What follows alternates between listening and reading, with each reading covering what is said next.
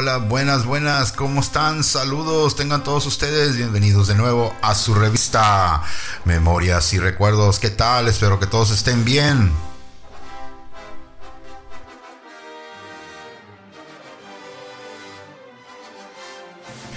Felicidades, felicidades, tengan todos ustedes alegrías, alegrías, buenas alegrías y buenas vibras de memorias y recuerdos.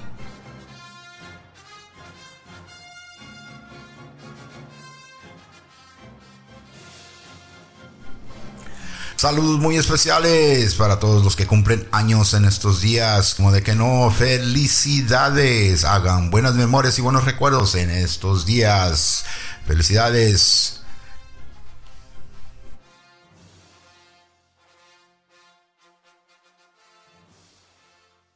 Hola, hola, ¿cómo están? Bienvenidos de nuevo a su revista Memorias y Recuerdos.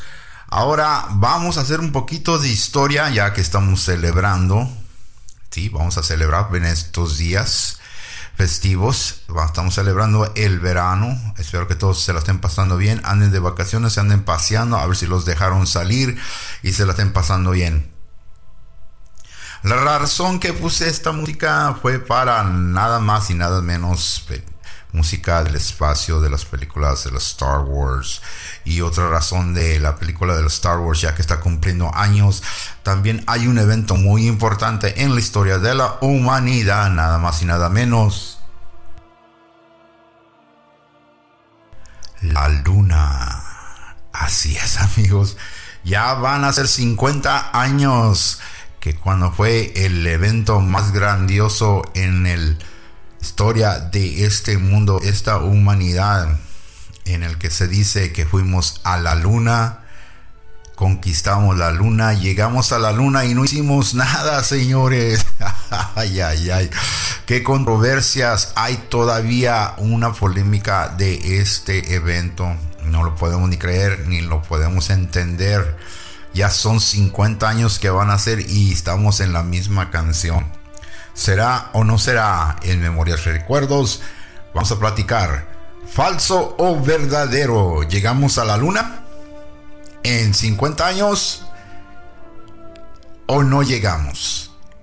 Platicaremos. Vamos a poner unos poquitos comentarios y vamos a platicar acerca de las controversias de esta situación. Quédense aquí en Memorias y Recuerdos.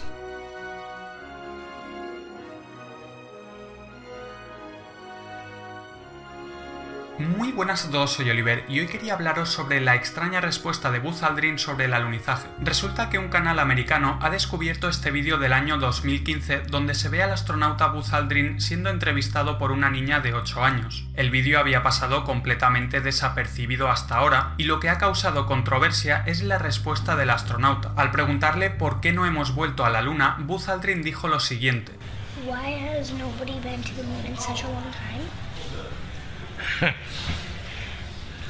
That's not a, an eight year old's question. That's my question. I want to know, but I think I know. Because we didn't go there, and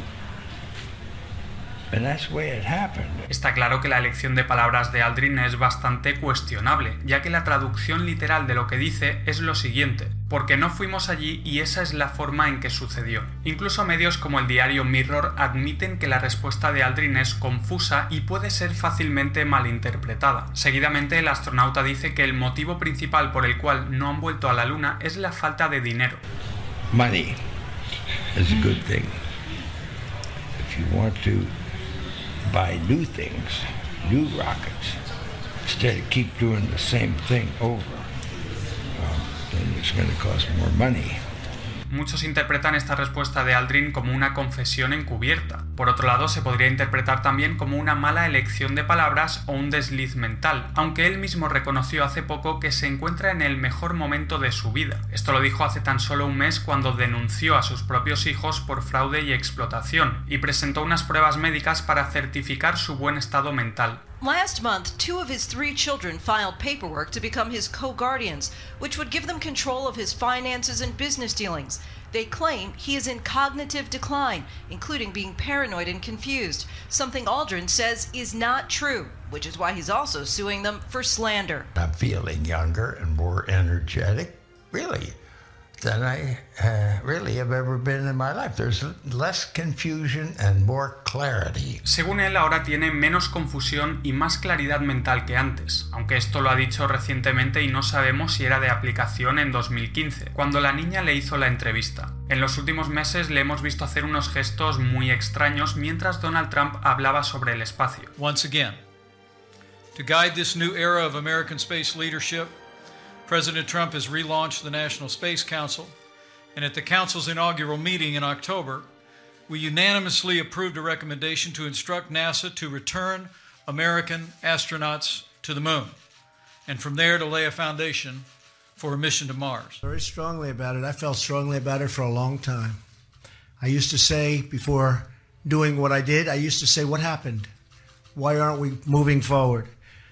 At some point in the future, we're going to look back and say, How did we do it without space?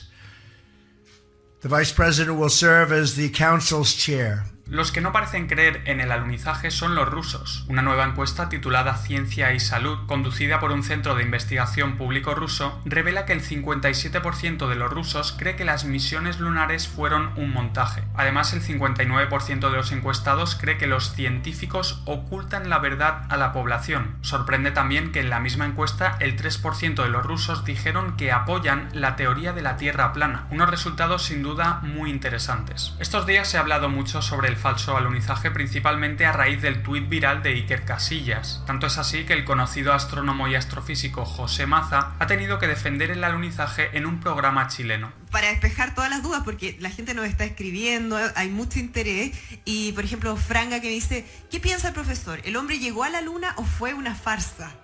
Profesor, usted. No, bueno, categóricamente Eso. yo no creo que el hombre haya ido a la luna. Yo sé que fue a la luna. Esto es porque esto no es.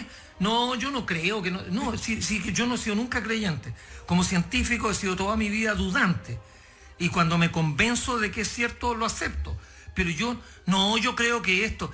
sí, la primera, la, primera falla en un, en un razonamiento es cuando uno parte con yo creí, yo creo que. Cuando te dicen yo creo que, entonces ahí ya tú desconectas, cambio y fuera. Claro. Hay miles de evidencias, miles de evidencias de que, de que todos fueron a la luna. Fueron seis tripulaciones, trajeron 350 kilos de piedra de la luna. Hay fotos en que están ahí, en, o videos en que están en una 4x4, echando el pelo en la luna, el Apolo 17, 16 y el Apolo 15. Entonces hay una cantidad de evidencia enorme. Vemos que José Maza adopta una postura bastante radical y ni siquiera permite el cuestionamiento de este hecho histórico. El astrónomo también dedicó unas palabras a Iker Casillas y a los terraplanistas, a quienes llama ignorantes y arrogantes. Por ejemplo, el otro día había toda una polémica porque Iker Casilla escribió que el año que viene se cumplen 50 años supuestamente que el hombre pisó la luna. Y lo sumamos a que ahora está esta también... Que le llegó un pelotazo a Ola Casillas, ¿o qué de, de tierraplanistas, ¿no? De quienes creen que la Tierra es plana, pese a que se ha comprobado científicamente lo contrario. ¿Qué le parece a usted todo esto? Esta como ola de escepticismo respecto a los hechos. Por una parte, yo creo que en mi, en mi tiempo, cuando yo era joven, cuando yo era estudiante, los ignorantes eran un poco más humildes. Ahora, ahora, ahora se les vino la arrogancia, weón, ¿no? Entonces, es que no tienen, no saben pensar, no es que no sepan los hechos, no saben pensar. Y bueno, yo creo que Iker Casilla debe haber recibido muchos pelotazos. Ahora, yo creo que Ahora- todo esto es que la ignorancia ahora se ha puesto como de moda y Sí. eh, yo soy choro y soy ignorante y qué. Y, y- y encima dicen que son como más vivos. No, si nos engañan, yo creo que nos engañan, porque mira, fíjate que no sé qué. Oye, caramba, es cuestión de... Mira, la, la NASA gastaba 20 mil millones de dólares al año durante 10 años en impulsar toda la carrera espacial. Trabajaron 40 mil personas en la NASA. Y dicen que no, que fue un show televisivo. Bueno, lo de la Tierra plana ya dijo, ah, yo creo que eh, a lo mejor han, ido a Hierba Buena cuando pasé a pa- camino a Parral, pasé por Hierba Buena. Esta, esta es la madre patria de muchos, weón. Y parece que ahí los tierraplanistas en Hierba Buena deben de haberse fregado la última neurona que les quedaba y se pusieron a pensar tonteras.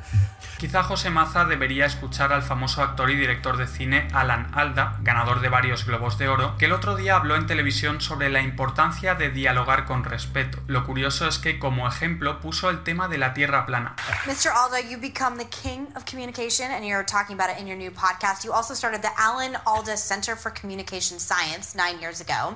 You say that, and I think this is really interesting, that I don't think we're really listening unless we're willing to be changed by the other person. Underneath, I think, whatever this person is telling me, there may be something in there if I really listen, not just to the top part, but underneath. What's, the, what's their impulse? Why are they saying this? What are they trying to figure out? Hmm. And maybe there's something positive about them that can change me for the better. I should always look to be changed for the better by some, but I'm, I find I listen more carefully if I think, what, what is, I was talking to somebody, no, I was listening to a conversation Yeah. on, on, a, on a YouTube thing. And somebody was talking about how they think it's actually possible that the world is flat. Hmm.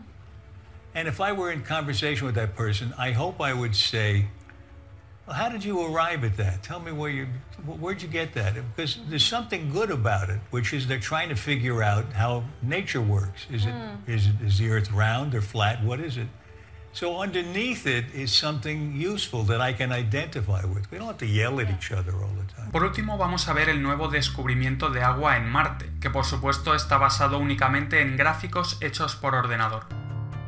Tras años de debate sobre si hay agua líquida en Marte, un equipo italiano ha comprobado la existencia de un lago subterráneo líquido y salado bajo una capa de hielo, lo que era una de las misiones de la sonda Mars Express de la Agencia Espacial Europea enviada al planeta rojo. Parece que sí, que hay agua en Marte. La ha encontrado la Agencia Espacial Europea en colaboración con la NASA. Es un enorme lago de agua líquida que está debajo de una capa de hielo. El hallazgo vuelve a abrir el debate sobre si hay vida en el planeta rojo. Y esa es precisamente la clave de todos estos descubrimientos espaciales. Nos están preparando para el descubrimiento definitivo de vida extraterrestre, algo que la élite lleva mucho tiempo planeando. Una supuesta invasión alienígena daría pie a la creación de un nuevo orden mundial, ya que los países tendrían que luchar juntos contra esta supuesta amenaza espacial. Perhaps we need some outside universal threat.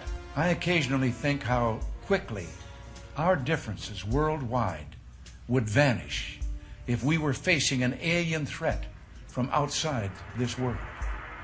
Maybe the only way to unite this incredibly divided world of ours. They're out there. We better think of how all the differences among people on Earth would seem small if we felt threatened by a space invader. I'm going to say, I, I think we're going to have strong indications of life beyond Earth within a decade. Um, and I think we're going to have definitive evidence within 10, 20 to 30 years. Si eres nuevo al canal, suscríbete ya que seguiré hablando sobre estos temas. Y como siempre, muchas And they gracias may a well por ask, estar ahí y hasta el próximo. why climb the highest mountain? Why 35 years ago fly the Atlantic? Why does Rice play Texas? We choose to go to the moon. We choose to go to the moon in this decade and do the other things. Not because they are easy, but because they are hard. Because that goal will serve to organize and measure the best of our energies and skills. Because that challenge is one that we're willing to accept, one we are unwilling to postpone, and one we intend to win, and the others too.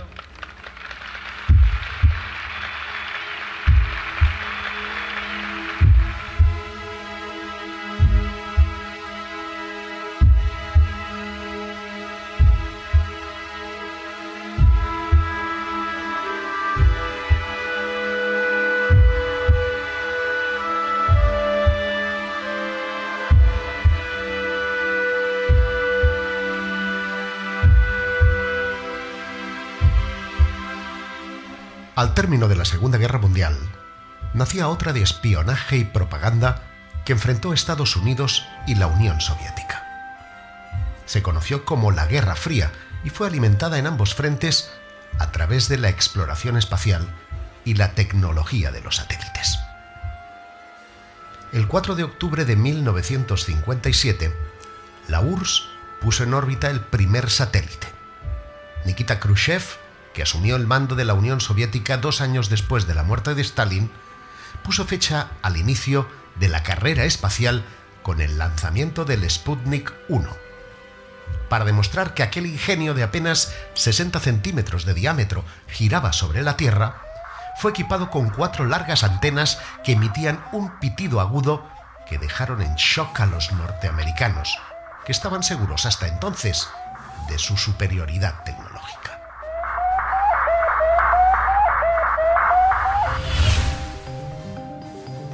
Un mes más tarde llegaría otro jarro de agua fría para los estadounidenses. El líder soviético quería algo espectacular para el 40 aniversario de la Revolución Comunista. Y Sergei Gorolev, ingeniero responsable del programa espacial, propuso enviar un perro al espacio. De los tres candidatos, una perra vagabunda sería el primer ser vivo en orbitar el planeta. Ahora sabemos que Laika murió seis horas después del despegue, mucho antes de que la sonda que la transportaba completara las 2.370 vueltas a la Tierra. Entre 1948 y 1961, la Unión Soviética lanzó al espacio 48 perros, de los que 20 de ellos murieron. Con todo, la ventaja de la URSS en el espacio hizo que cundiera el pánico en el Pentágono por lo que pusieron en marcha el A-119. Este programa secreto perseguía el objetivo de detonar en 1958 una bomba atómica sobre el limbo lunar durante la luna llena para que el hongo nuclear fuera iluminado por el sol y su visión resultara aún más terrorífica. El proyecto fue liderado por el doctor Leonard Reifel, desde una fundación financiada por el ejército en la que se integró Carl Sagan como responsable de los efectos teóricos de una explosión nuclear en niveles de gravedad bajos. Por fortuna, el A-119 fue cancelado oficialmente en enero de 1959. Mientras los estadounidenses perdían el tiempo con este proyecto secreto, la URSS volvió a golpear su moral poniendo en órbita al primer cosmonauta. Yuri Gagarin fue el primer hombre en orbitar la Tierra. ¿El primero? Los conspiracionistas creen que antes que Gagarin, 11 cosmonautas lo intentaron y murieron entre 1957 y 1961, pero la URSS prefirió ocultarlo. Dos hermanos italianos aseguraron incluso haber captado comunicaciones de estos astronautas en su trance fatal desde la Torre Bert de Turín.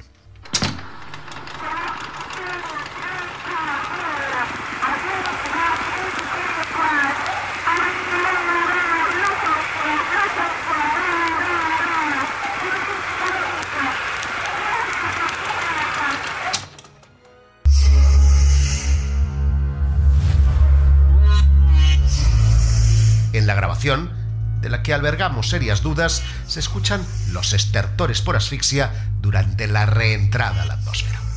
¿Propaganda estadounidense? El caso es que todo cambió el 20 de julio de 1969.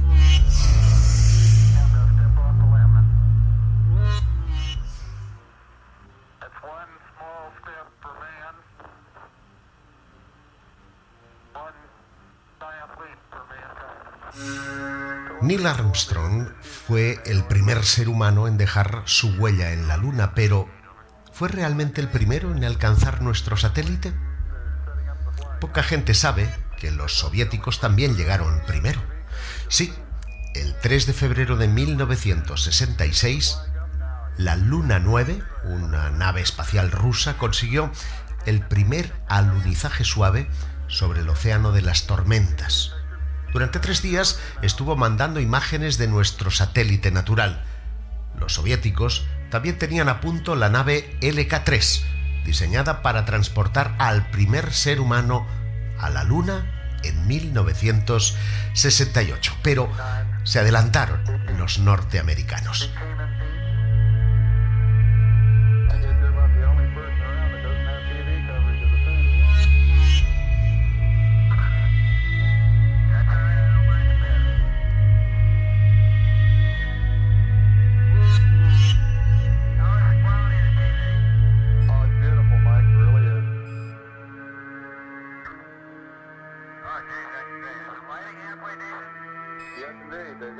Proyecto Apolo 11 salió desde el Centro Espacial Kennedy en Cabo Cañaveral y cuatro días más tarde Armstrong, Aldrin y Collins entraron en la órbita lunar.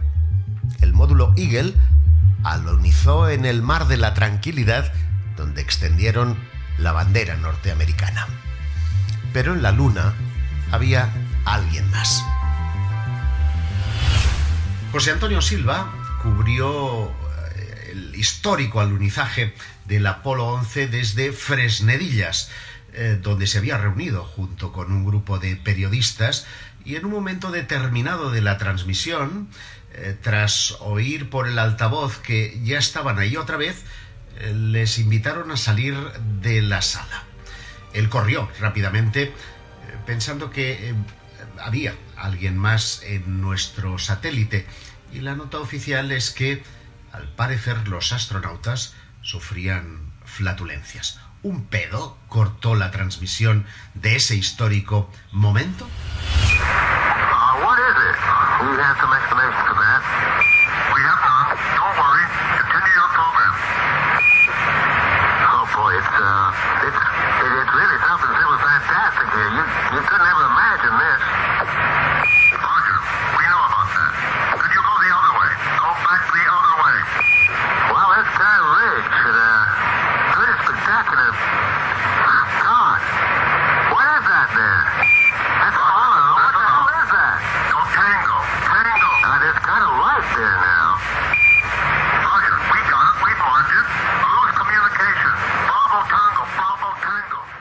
La voz de la grabación no parece la de Armstrong, lo que no quita que tanto astronautas soviéticos como estadounidenses vieran, fotografiaran y filmaran ovnis desplazándose en las cercanías de sus cápsulas espaciales y provocando en ocasiones dificultades en el comportamiento del instrumental. Durante el vuelo del Apolo 11, por ejemplo, un ovni acompañó a la cápsula espacial desde que abandonó la órbita terrestre hasta encontrarse a unos 100.000 kilómetros de distancia de nuestro planeta. No cabe duda. Ningún satélite artificial se sale de su órbita para seguir a otro. Tampoco pudo ser, como propuso la NASA, que se tratara de uno de los tanques de la nave, pues se hallaba por lo menos a 10.000 kilómetros de distancia. No sé si los extraterrestres estaban o no en la Luna. Los que sí estuvieron, a buen seguro, fueron los masones. Llama la atención que el programa Apolo insertara en su logotipo la constelación de Orión.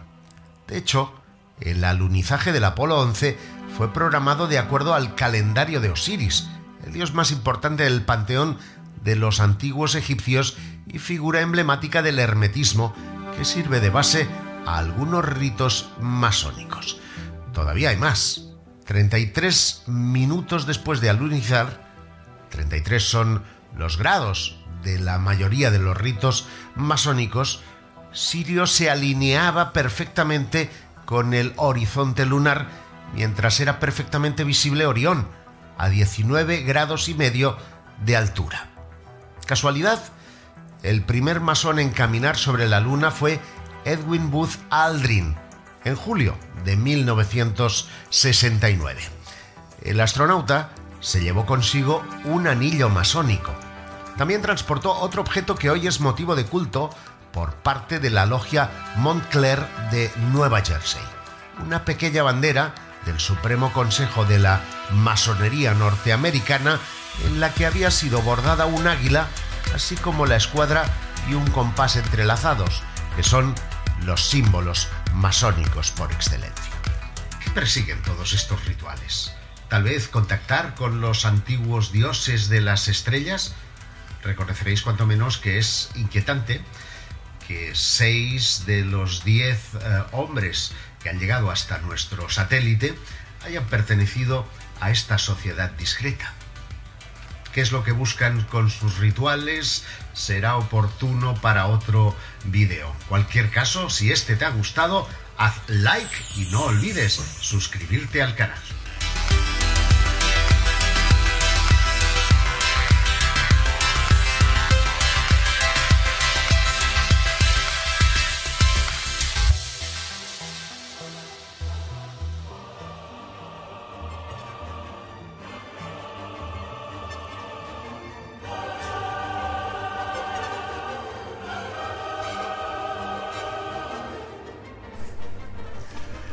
Así como ven mis amigos, hay mucha, pero mucha polémica sobre esto. Ya pasaron 50 años. Fíjense nomás. No sé si te acuerdas tú en 50 años dónde estabas. ¿Qué estabas haciendo? Según yo recuerdo, yo estaba en la escuela en el evento ese, ya que un año antes estaba hablando el señor presidente que íbamos a ir a la luna, que le íbamos a ganar a los rusos ir a la luna. Muy bien, ya que en la escuela estábamos muy interesados porque en ese tiempo no sé si te acuerdas tú, en ese tiempo estaban saliendo muchos periódicos, muchas caricaturas y mucha, mucho, mucho, mucha información de que éramos los superpoderes, éramos Superman. Podíamos ir a la, a la luna donde quisiéramos, o sea que éramos los meros meros, que nadie nos iba a ganar y por eso mismo éramos Estados Unidos que iba a ganar ya que se sabía que Rusia ya había ido al espacio, China también, y partes de Japón también estaban preparándose para ir para allá. Así es que Estados Unidos no se podía quedar atrás. Así es como empezaba la Guerra Fría, o sea, la Guerra Fría entre espionaje. Espionaje quiere decir que iban por todos los países robándose información, robándose a las personas que hacían las materias, qué materias usaban, en dónde experimentaban y todo eso. Por eso hay mucha controversia, mi amigo, porque le voy a decir una cosa que para que uno pueda ir allá al espacio está difícil porque uno tiene que atinarle. ¿Qué es el espacio? ¿Cómo llegar al espacio? Es que está súper difícil. ¿Cómo se puede uno pensar que puedes llegar al espacio y no te va a pasar nada? Esa era la, la pregunta del millón.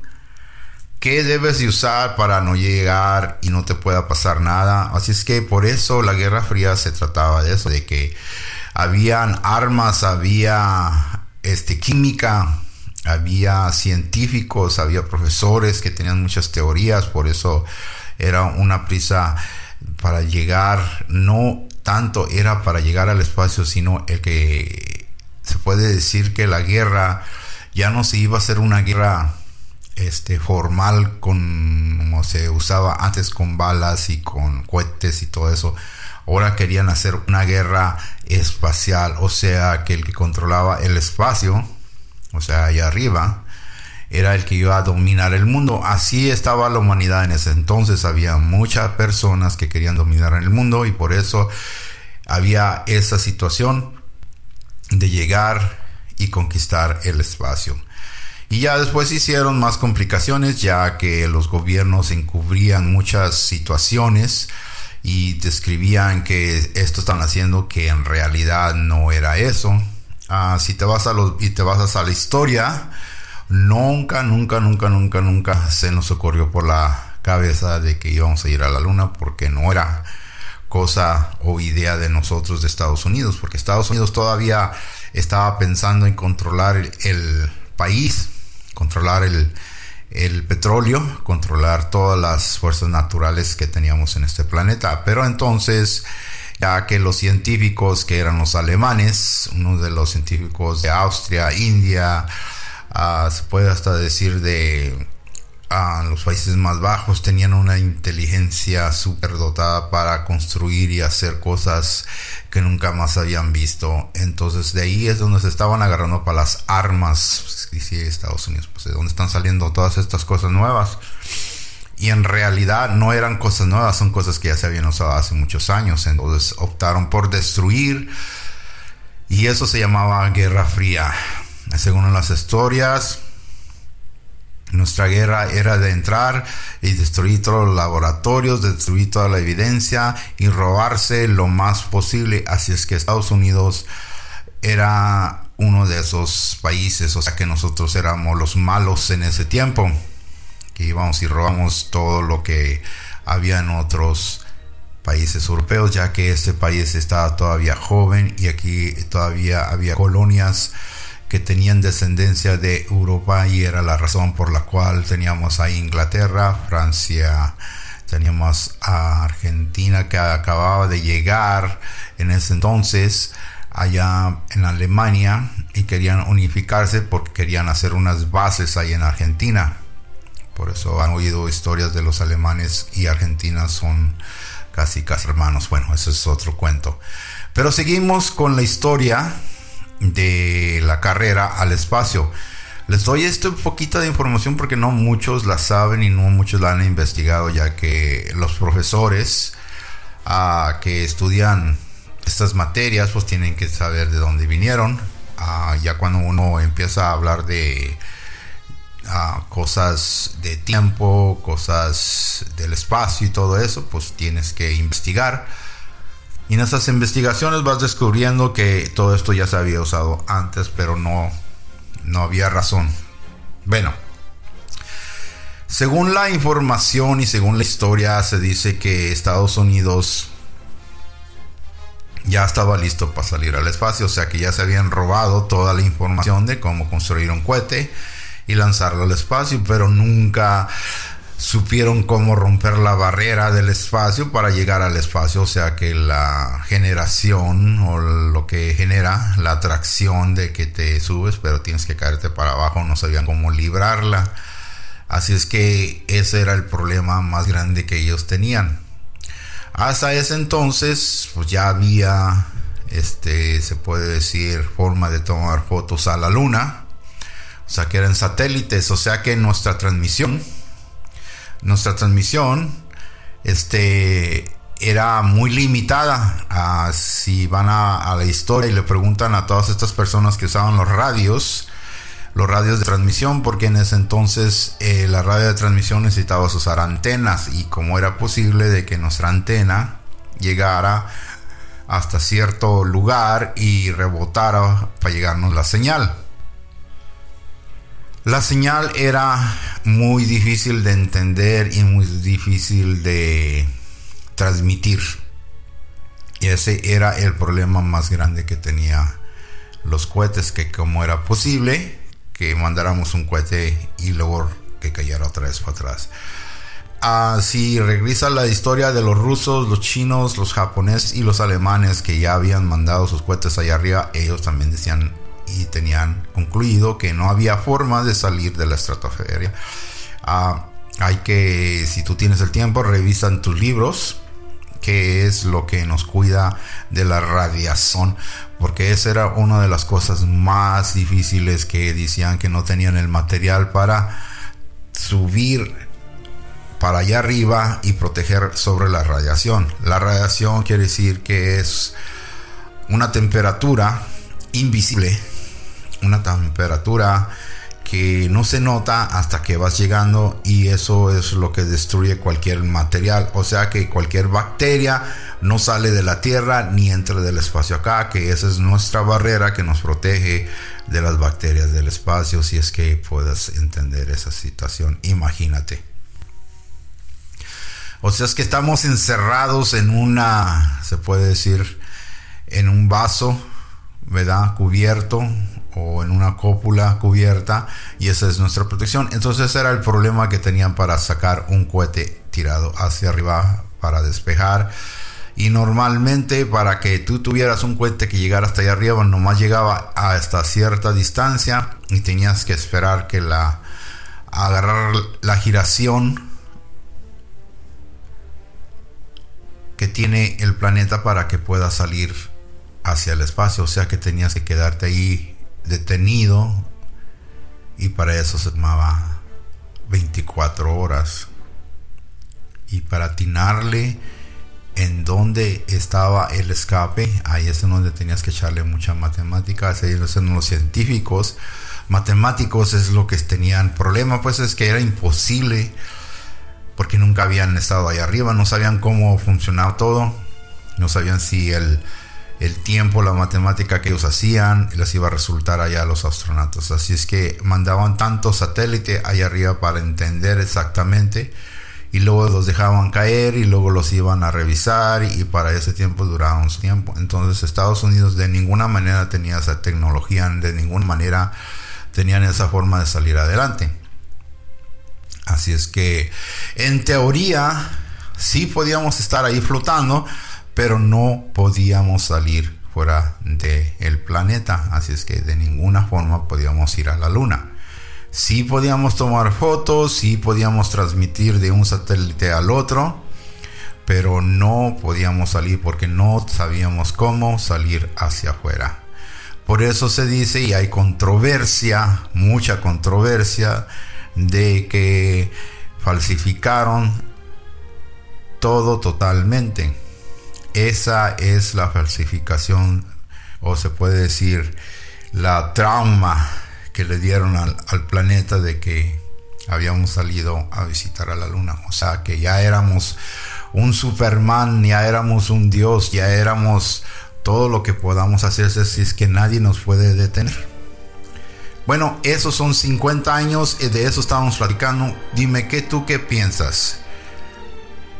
¿Falso o verdadero? ¿Llegamos a la luna o no llegamos? ¿O nomás lo hicimos de mentiritas nomás para callar a todo el planeta? ¿Cómo es? Vamos a poner otros clips más para que escuches y ahí puedes tú poner un poquito de... Así es que son 50 años, fíjate, todavía no le atinan. A ver si ahora sí le atinan con esta tecnología. Y hay muchas preguntas más. Aquí en Memorias y Recuerdos, continuamos.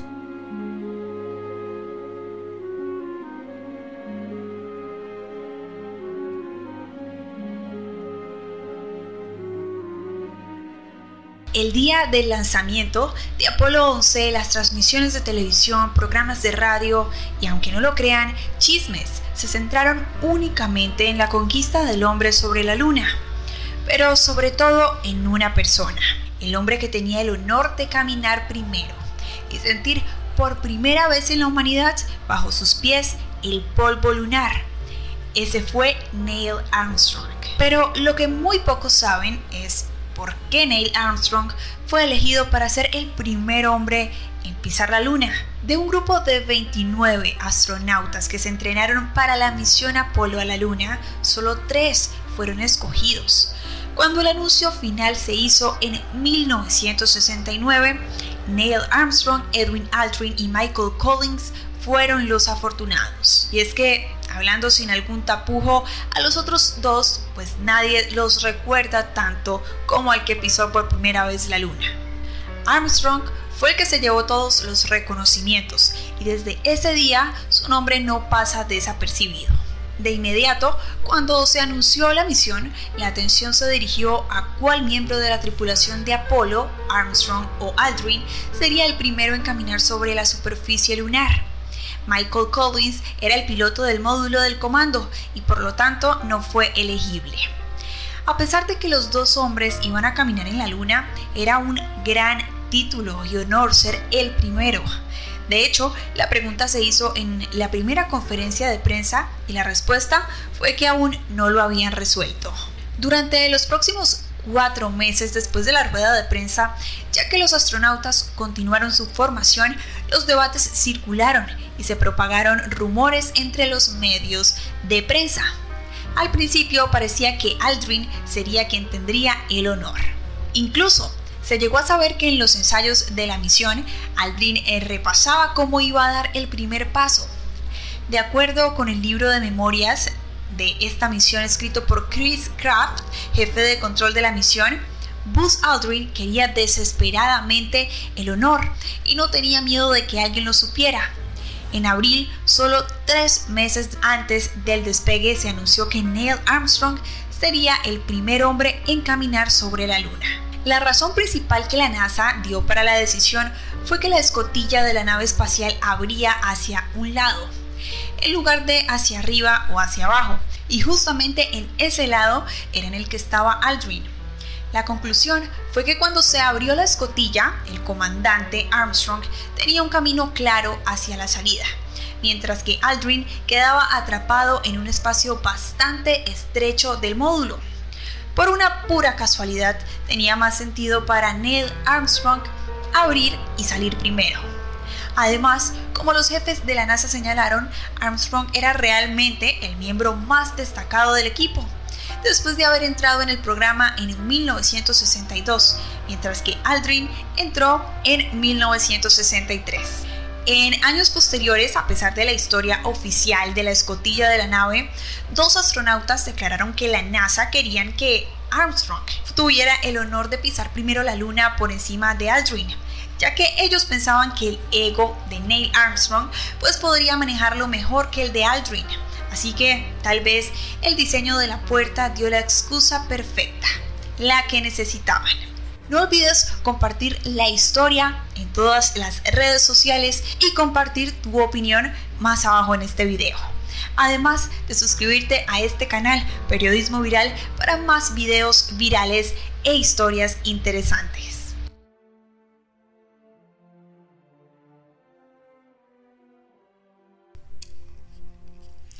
Así es, amigo. Vamos a darle un poquito más de información. a ver si ustedes quieren dar un poquito de investigación. Ustedes también lo pueden hacer. Este es súper interesante porque se trata nada más y nada menos que una historia. Puede ser una historia falsa, porque lo hicieron, porque no lo hicieron. O sea que por qué hacemos lo que hacemos y luego lo escondemos. Increíble. Bueno, un poquito de información sobre la tripulación. La tripulación de Apolo 11 estaba compuesta por el comandante de la misión Neil Armstrong de 38 años, Edwin Jr. de 39 y el piloto apostado como Buzz Lightyear, Michael Collins de 38 años. La denominación de la nave privilegio del comandante fue Eagle, Eagle, Eagle, Eagle, Lunar Columbia por el módulo del mando. El comandante Neil Armstrong fue el primer ser humano que pisó la superficie del satélite terrestre el 21 de julio de 1969 a las 2.56 hora internacional al sur del Mar de Tranquilidad. Seis horas y media después de haber alunizado este histórico se transmitió a todo el planeta desde las instalaciones del Observatorio Parks en Australia.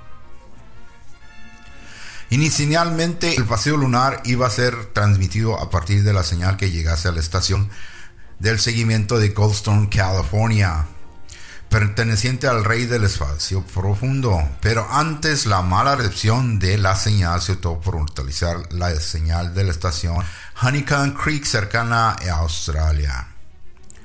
Esta retransmitió los primeros minutos del paseo lunar, tras los cuales la señal del observatorio Park fue actualizada de nuevo durante el resto del paseo lunar.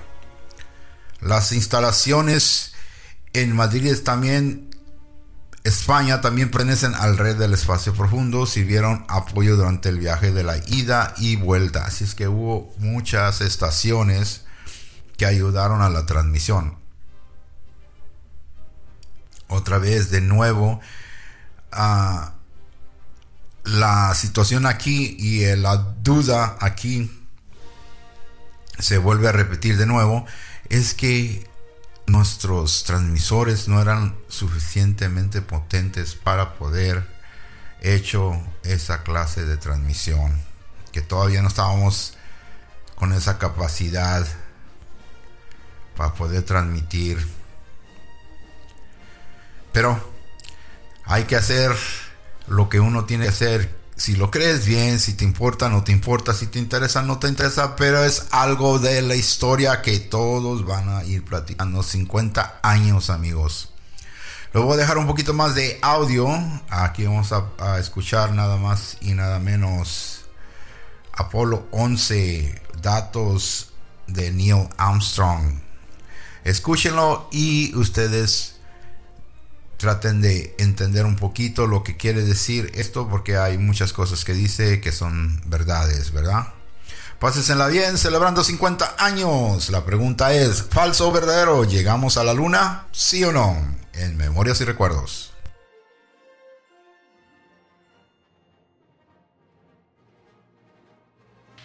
60 Minutes. Rewind. On July 20th, 1969, Neil Armstrong stepped out of an odd looking spaceship and into the pages of history as the first man on the moon. Today, he remains one of the most famous people on the planet. But he's also famously private. For years, Armstrong has shunned the media and the limelight, but now he's about to take a giant leap back into the public view. He's finally authorized a biography entitled First Man, written by James Hansen and for the first time, he's agreed to a television profile. Five, four, three, two, one, zero. All engine running. Liftoff. We have a liftoff. 32 minutes past the hour. Liftoff on Apollo 11. Oh, boy. Walter Cronkite captured the moment. Building shaking. What a moment. Man on the way to the moon. What did it feel like? It Felt like a train on a bad railroad track and shaking in every direction. and it was loud, really loud. Neil Armstrong is 75 now, an aging hero, but his winning smile is still there. We remember him as the cool and confident commander of Apollo 11, joined by his crewmates Buzz Aldrin and Michael Collins. On a windswept day, we went with Armstrong to an old Apollo launch pad at Kennedy Space Center to hear the story of one of man's greatest adventures. That July morning in 1969, when you came out and you gave that thumbs up, that was a very confident view you put on. Yeah, it was a little bit of a sham, I admit. Uh, you know, the reality is a lot of times you get up there and get in the cockpit and something goes wrong somewhere and you go back down. So actually, when you actually lift off, it's really a big surprise. Perched atop a Saturn V rocket, they were on their way to meet the challenge President Kennedy made eight years earlier. I believe that this nation should commit itself to achieving the goal before this decade is out of landing a man on the moon and returning him safely to the earth. It took 400,000 workers and $24 billion, intended in large part to prove American superiority over the Soviets. There was a lot riding on that mission, wasn't there? It was the hopes of a nation riding on that mission. It was indeed. We wanted to do well. Even more than that, you, you hope that uh, you don't, you as a person don't make any mistakes. And he didn't.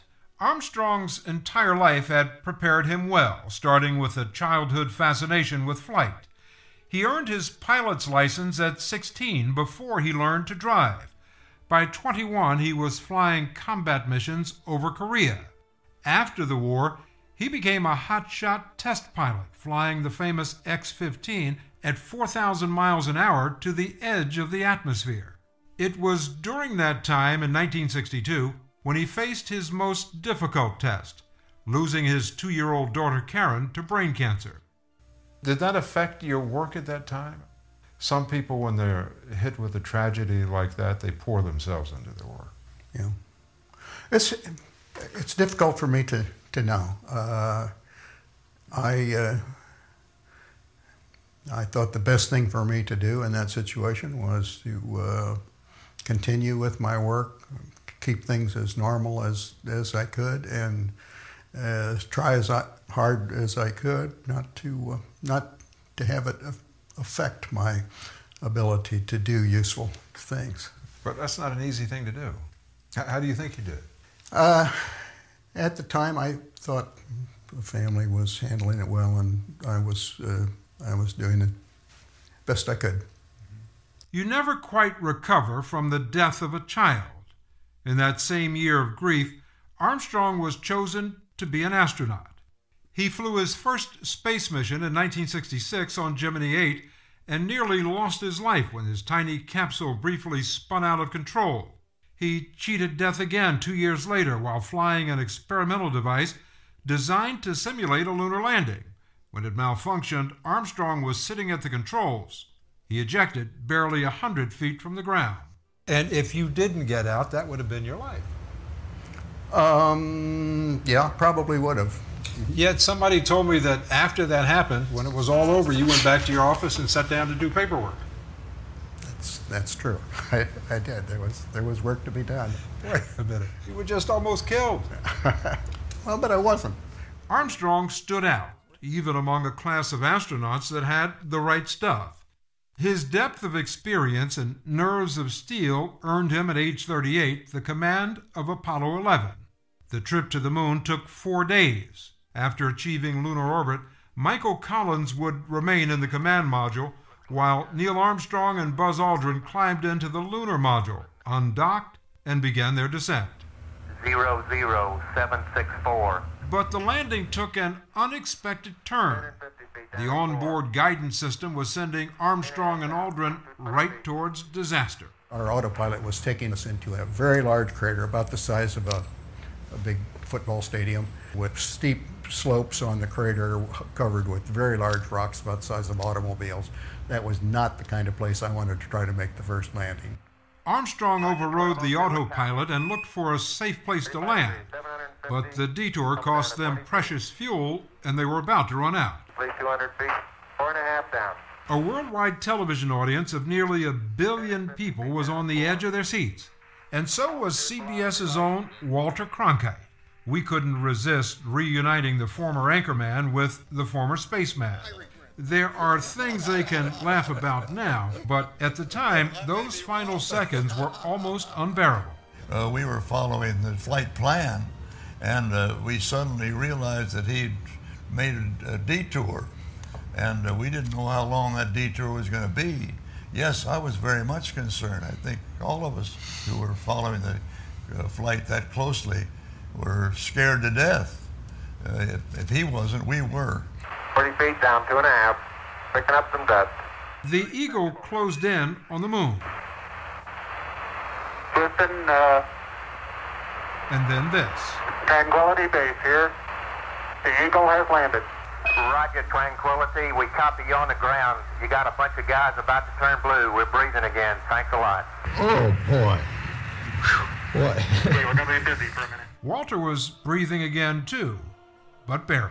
You are a man who I've known for years never to be at a loss for words, but you were at a loss for words then. I, I think all you could come up with was, oh boy. Turned out I didn't have anything to say at all except, wow, oh boy, oh boy. Perfectly speechless. The ghostly image was beyond words. Armstrong paused on the bottom rung of the ladder I'm going to step off the limb now. and planted his left boot on the lunar dust. That's one small step for man, one giant leap for mankind. Do you recall how you came up with that? A small step for a man. What was the inspiration for it? Well, I thought, well, when I step off, it's just going to be a little step. It's going to be step from there down to there.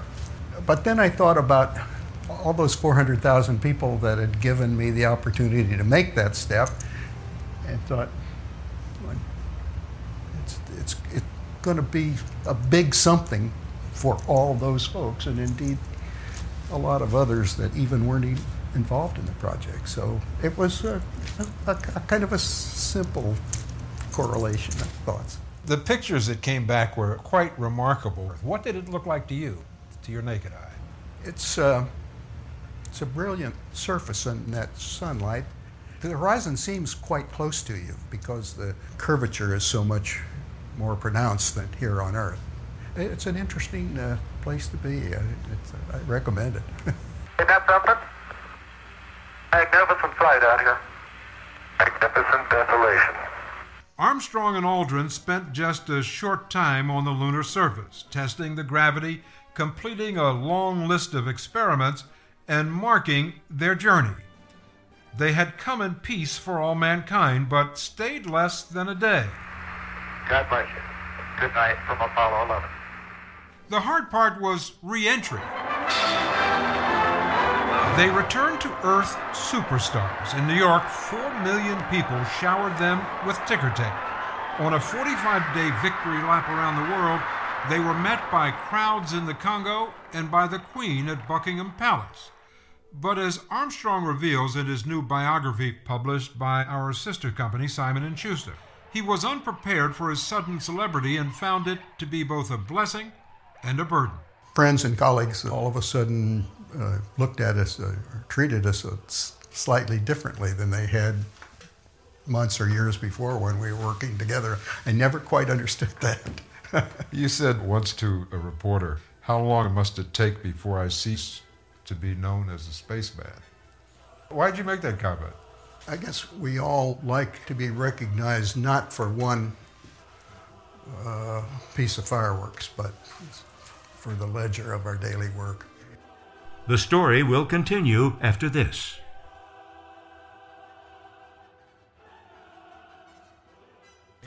Strolling around the Ohio farm where he was born, Armstrong is easy to talk to but hard to know. He can seem guarded, but above all, we were struck by his humility. You sometimes seem uncomfortable with your celebrity, that you'd rather not have all of this attention. No, I just don't deserve it. But look, how many people have walked on the moon? 12? You were the first. You were chosen to do that. That's special. Yeah, I wasn't chosen to be first. I was just chosen to command that flight. Circumstance put me in that particular role. That wasn't planned by anyone. After Apollo 11, Armstrong hung up his spacesuit and never felt the need for an encore. For eight years, he taught engineering at the University of Cincinnati, surely their only professor who walked on the moon. In the midst of all your professional achievements, you managed to get married, to have a family. W- was it a difficult balance for you to maintain, both sides of your life? The one thing I regret was that my my work required an enormous amount of my time and a lot of travel and I didn't get to spend the time I would have liked with my family as they were growing up. Armstrong has two sons with his wife of 38 years, Janet, who divorced him in 1994. He remarried several years ago. In the autumn of his life, he lives very much in the present, refusing to let his famous deed define him. He's made a comfortable living serving on corporate boards, but even in retirement, he keeps a watchful eye on the space program and would like to see it restored to its glory days. Did you ever imagine that five years after first going to the moon that we'd abandon the Apollo program? I knew we would have a, a limited life, but I must say it, it was a bit shorter than my expectation. I fully expected that by the end of the century, we would have achieved substantially more than we actually uh, did. And why do you think we didn't? When we lost the competition, we lost the public will to continue. Very good. The man who once rode a 160 million horsepower rocket now flies this a plane with no engine. If you're wondering how Neil Armstrong gets his thrills today, just watch. Gliders, sailplanes, they're wonderful uh, flying machines. It's the closest you can come to being a bird. What do you get out of gliding? Self satisfaction, a sense of uh, accomplishment, trying to do a little better than you think you possibly can. NASA recently announced plans to send men back to the moon by the year 2018 and later to Mars. Don't think Neil Armstrong hasn't noticed. You said you'd like to see us go back to the moon and then go on to Mars. Something you want to do at this point in your life? I don't think I'm going to get the chance, but I don't want to say I'm not available.